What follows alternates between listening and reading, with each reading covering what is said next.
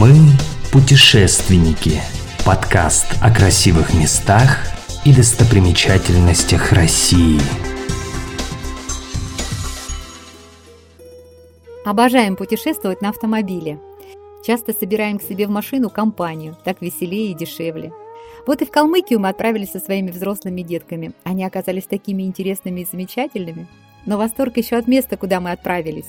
Элиста славится тибетской культурой. Я наконец-то побывала в крохотной Индии. Мы увидели воочию хурулы, многочисленные скульптуры индийских гуру и молитвенные барабаны. Красота невероятная. В главном храме Золотой обители Будды Шакьямуни почувствовал себя комфортно. Удивительно, ведь я не люблю ходить в церкви. Играла легкая индийская музыка, пахло аромамаслами. В Хуруле очень доброжелательные охранники, никто ничего не запрещает. Главное, не мешай другим. На следующий день отправились в пустыню Калмыкии. Бесконечные барханы песков очень впечатлили. Жаль, не успели покататься на верблюдах. Вот так-то всего-то в 500 километров от дома увидели достопримечательности дальних стран.